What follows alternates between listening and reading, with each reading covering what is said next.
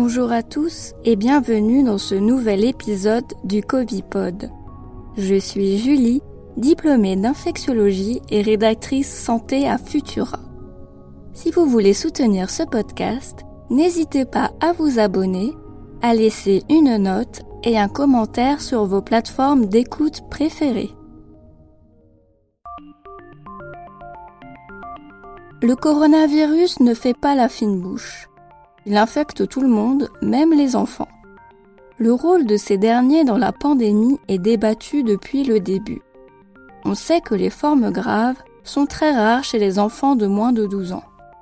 En revanche, leur capacité à transmettre le virus à autrui est encore floue. L'émergence de l'ultra-contagieux variant Delta remet les enfants de moins de 12 ans au centre de la gestion de la pandémie. En effet, ils ne sont pas inclus dans la campagne vaccinale. Pourtant, les cas pédiatriques de Covid-19 sont en hausse, notamment dans les régions où le virus circule activement. Une dizaine de nourrissons ont été hospitalisés à Nice pour le Covid. Leur état de santé ne menaçait pas leur vie mais étaient assez sérieux pour rester sous surveillance quelques jours. Leurs parents n'étaient pas vaccinés. En Bretagne, à Belle-Île-en-Mer, les jeunes pensionnaires d'une colonie de vacances ont été confinés après la formation d'un cluster de 62 infectés âgés de 10 à 17 ans. Pour le moment, la plupart des enfants sont infectés par les membres de leur famille mais les choses risquent de changer dans quelques semaines avec la rentrée scolaire. Les épidémiologistes craignent une flambée de cas dans les écoles primaires et maternelles dès septembre. Le taux d'incidence est élevé chez les moins de 10 ans. 121 cas pour 100 000 enfants. Actuellement, le coronavirus circule plus chez eux que chez les personnes de plus de 70 ans. Alors, faut-il vacciner les moins de 12 ans? Le sujet est sensible. Scientifiquement, on a peu d'informations. Le vaccin de Pfizer est le plus avancé sur la question. Il est actuellement testé sur les 5-11 ans aux États-Unis et les premiers résultats ne seront pas disponibles avant fin septembre. Pour les enfants les plus jeunes, entre 6 mois et 5 ans, il faudra patienter jusqu'au mois de novembre.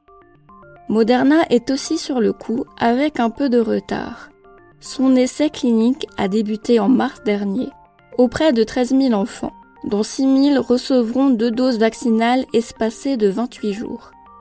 Aucun résultat ni aucune date de publication n'ont été communiqués pour le moment.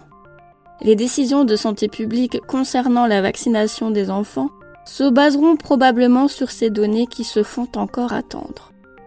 Si l'efficacité des vaccins reste encore inconnue chez les enfants, L'Agence de santé des États-Unis, le CDC, a alerté sur un effet secondaire grave possible, la myocardite, c'est-à-dire l'inflammation du muscle qui fait battre le cœur. Heureusement, l'infection est rare et se soigne très bien. Certains pédiatres se prononcent déjà en faveur de la vaccination des jeunes enfants, comme Robert Cohen qui s'est exprimé sur France Inter. De leur côté, les parents se montrent encore réticents.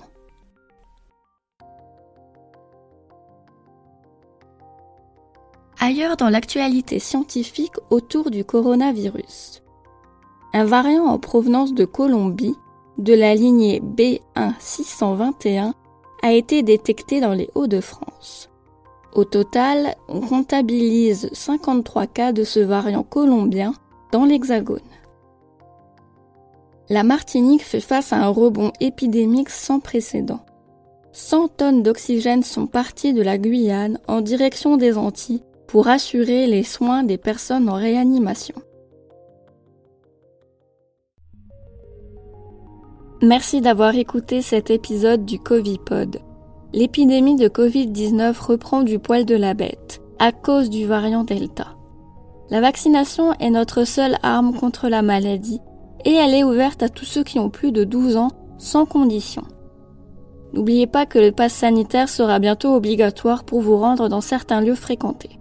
Il faut alors être vacciné ou présenter un test PCR négatif. Pensez toujours à bien porter votre masque sur votre bouche et votre nez et à vous laver régulièrement les mains au savon et à l'eau. Pour soutenir notre travail et améliorer notre visibilité, abonnez-vous et partagez ce podcast autour de vous. Vous pouvez retrouver l'actualité scientifique autour du coronavirus sur Futura. À très bientôt!